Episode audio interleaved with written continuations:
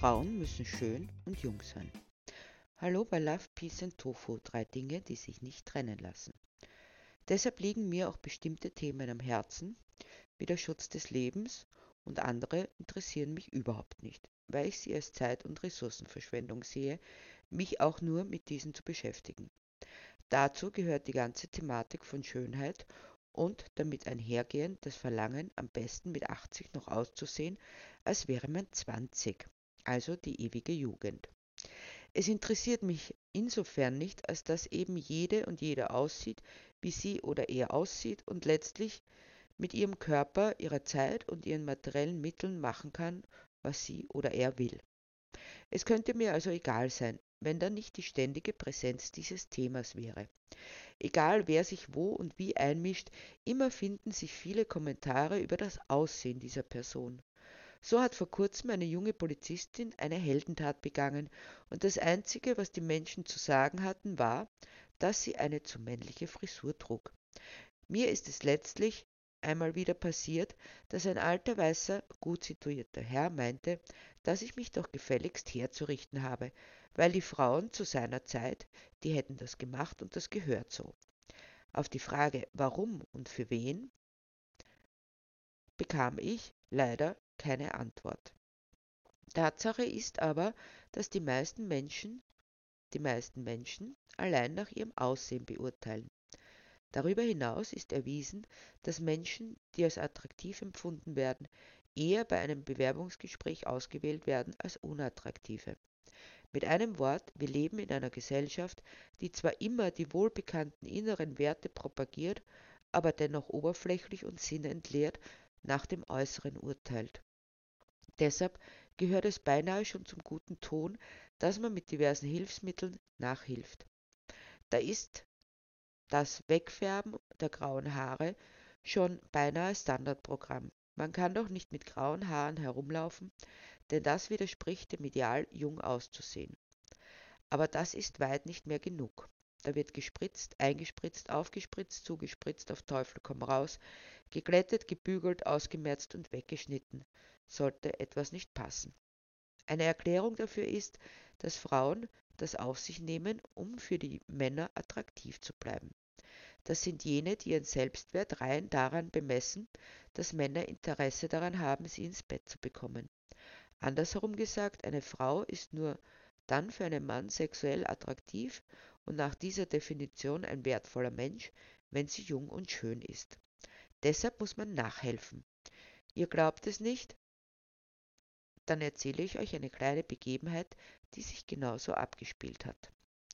Es geschah bei einer Vernissage, als plötzlich ein Mann neben mir stand, den ich kannte. Eigentlich hatte ich mich bereits gelangweilt, doch nachdem er nun aufgetaucht war, versprach er es ein wenig amüsanter zu werden. Zwei Gläser Bier hielt er in Händen und strahlte übers ganze Gesicht. Das ist eines der Dinge, die ich an ihm schätzte, diese unverstellte, unprätentiöse Lebensfreude. Biergefällig? fragte er. Du weißt, dass ich da nie Nein sage, entgegnete ich und konnte nicht anders als mitzulachen. Aber jetzt verrat mir, was dich so fröhlich stimmt. Du weißt doch, dass ich ein fröhliches Kerlchen bin, sagte er leichthin.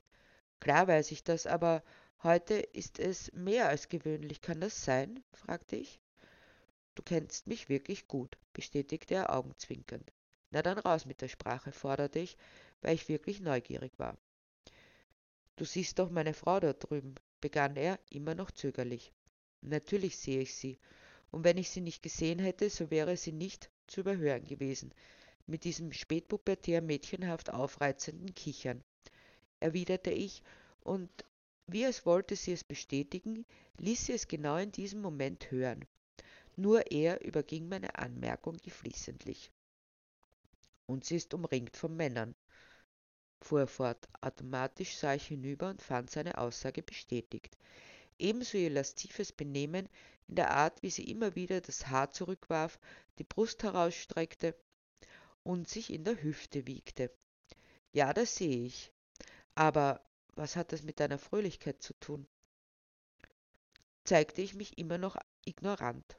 All die Männer um sie herum, alle wollen sie ficken, gab er zurück, während er sich aufplusterte wie ein Pfau. Und das ist es, was dich fröhlich stimmt? fragte ich irritiert nach.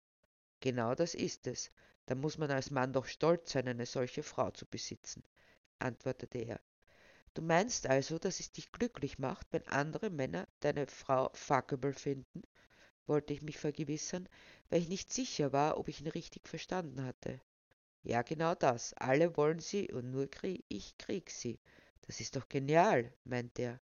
Das bedeutet einerseits, die einzige Qualität, die bei deiner Frau zählt, ist, dass sie fuckable ist und dass es von außen permanent bestätigt wird, sie aber dennoch einfach nur dein Eigentum ist, versuchte ich seine Aussage zusammenzufassen. Genau so ist es. Ich habe schon immer gewusst, dass du ein kluges Mädchen bist, bejahte er abermals. Das bedeutet aber auch, wenn sie für andere nicht fuckable wäre, dann gäbe es keine Qualitäten mehr an ihr und du würdest du dich von ihr abwenden? fuhr ich unbeirrt fort. Natürlich, das habe ich ihr von Anfang an gesagt. Wenn sie nicht fuckable ist, ist sie nicht liebenswert. Männer sind ja so einfach. Gab er ohne weiteres zu. Na, dann wollen wir hoffen, dass sie sich weiter ihre Fältchen wegspritzen lässt, sich das Gesicht mit Kosmetika zuspachtelt und sich ihr jugendliches Aussehen durch alle Raffinessen der Künstlichkeit erhält gab ich suffisant zurück, was ihm aber nicht aufzufallen schien.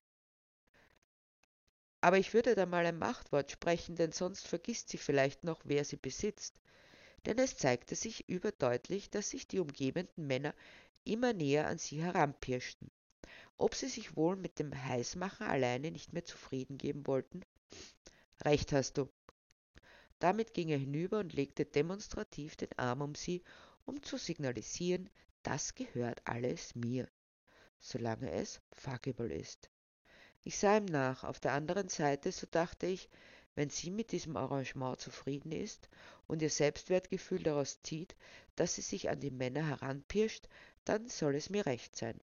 Rasch trank ich mein Bier aus und verließ den Ort des Geschehens, denn mir musste es deshalb noch lange nicht zusagen. Ich muss gestehen, es sagt mir auch nicht zu.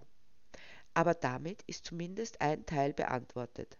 Frauen wollen für Männer attraktiv sein, weil wir offenbar gelernt haben, nur eine Frau, die für einen Mann attraktiv ist, ist was wert, was umgekehrt bedeutet, dass Frauen, die über diese Attraktivität nicht verfügen, so gut wie nicht existieren. Das heißt, es lassen sich viele unsichtbar machen, sich ihres Selbstwertes berauben, nur weil irgendwer festsetzt, was als attraktiv zu gelten hat und ich füge mich sang- und klanglos da ein. Die diversen Models und andere Shows machen es uns vor.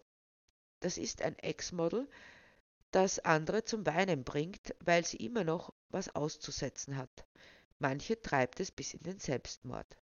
Natürlich kann man sagen, sie wären alt genug, sie müssen wissen, was sie tun oder worauf sie sich einlassen, was nur bedingt richtig ist, denn trotz aller Individualismus-Allüren bleibt der Mensch ein soziales Wesen und ist abhängig von der Meinung anderer, speziell von jenen, denen die Autorität zugesprochen wird, über Fragen der Schönheit und damit der Zugehörigkeit zu entscheiden. Die einen mehr, die anderen weniger, aber es gibt sehr wenige Menschen, die so in sich gefestigt sind, dass es ihnen egal ist. Die meisten jedoch sind und bleiben abhängig und bedürftig. Daraus lässt sich das erste Resümee ziehen, dass Frauen attraktiv sein wollen, weil sie Angst haben, sonst von der Gesellschaft geächtet zu werden, weil alte weiße Männer genau wissen, wie Frauen auszusehen haben, dass sie sich außerhalb des Hauses unangegriffen bewegen dürfen. Falls sie dagegen verstoßen, bekommen sie eine ganze Latte von Anweisungen, wie sie sich doch gefälligst herzurichten haben um seine Augen zu erfreuen. Spannend daran ist jedoch, dass eben jene Männer, die meinen, anderen sagen zu dürfen, wie sie auszusehen haben, meist selbst keine Augenweide sind. Was aber auch weiters keine Rolle spielt. Schließlich erklärt er ihr die Welt und sie muss gut aussehen. Wie oft hört man, wie kann man nur so schwabbelig sein von jemandem, der mit Würde den Bierbauch vor sich herträgt. Wenn man ein wenig mit offenen Augen durch die Welt geht, scheint es zum guten Ton zu gehören, dass Männer ab einem gewissen Alter mehrgewichtig sind. wie man so schön auf Neudeutsch sagt. Was ihnen aber keinen Abbruch tut. Umgekehrt jedoch schon. Wie viel Präpotenz und Arroganz steckt hinter solchen Aussagen, mit denen man meint, der Frau die Welt erklären zu wollen, wie sie aus ihren Augen auszusehen hat, abgesehen vom verzerrten Selbstbild. Natürlich gehören auch hier zwei dazu, die eine, die es sich gefallen lässt, mehr noch, die diesem aufoktroyierten Ideal hinterherhechelt, viel Zeit und Geld investiert, um diesem zu entsprechen, und einen anderen, der es vorgibt. Dennoch ist es zu kurz gegriffen, würde man sagen, dann macht es halt einfach nicht. Niemand muss das Spiel mitspielen. Doch solange unsere Gesellschaft so ignorant, dekadent, selbstverliebt und oberflächlich ist, werden die einen lästern und die anderen versuchen, den Lästerungen zu entkommen. Man darf bei all dem nicht vergessen, dass es wieder mal um viel Geld geht. Während wir nicht wissen, was wir unserem Körper noch an Misshandlungen angedeihen lassen müssen, scheffelt die Kosmetikindustrie Milliarden. Das darf nicht aufhören. Man denke an all die Arbeitsplätze, die verloren gehen, wenn sich morgen der Großteil der Frauen dazu entschlösse, sich keiner dekorativen Kosmetik und all den damit verbundenen Prozeduren zu bedienen. Dabei wäre es eigentlich schön. Schön, wenn jede und jeder in aller Schlichtheit, Einfachheit als sie oder er selbst bestehen darf, ohne verglichen zu werden, sondern in aller Individualität und Einzigartigkeit. Dabei muss man doch nicht einmal die berühmten inneren Werte bemühen, sondern es genügt, die konstruierten Ideale wegzulassen und den Menschen so anzunehmen, wie er ist. Deshalb bleibe ich ungeschminkt, zeige meine Falten und all die anderen Erscheinungen, die das Alter so mit sich bringt, offen und ungeschönt. Deshalb wurde ich schon das eine oder andere Mal gefragt, ob ich denn tatsächlich so alt aussehen möchte, wie ich bin. Dabei fühlt sich doch jede geschmeichelt, wenn sie ihr Alter nennt und dann ein anerkennendes Raunen aufkommt. Nein, wirklich, ich hätte dich mindestens, mindestens zehn Jahre jünger geschätzt. Will ich mir das wirklich entgehen lassen? Vor mir baut sich das Bild eines runzelübersäten Rübezahl auf, aber das bin ich nicht. So schlimm ist es nicht, noch nicht. Und wenn, dann ist es eben so. Ich schaue tatsächlich so alt aus, wie ich bin. Und ich persönlich finde daran nichts Verwerfliches. Denn es ist nun mal so, wie es ist. Auch darüber hinaus entspreche ich ganz und gar nicht dem, was uns als Norm verkauft werden soll.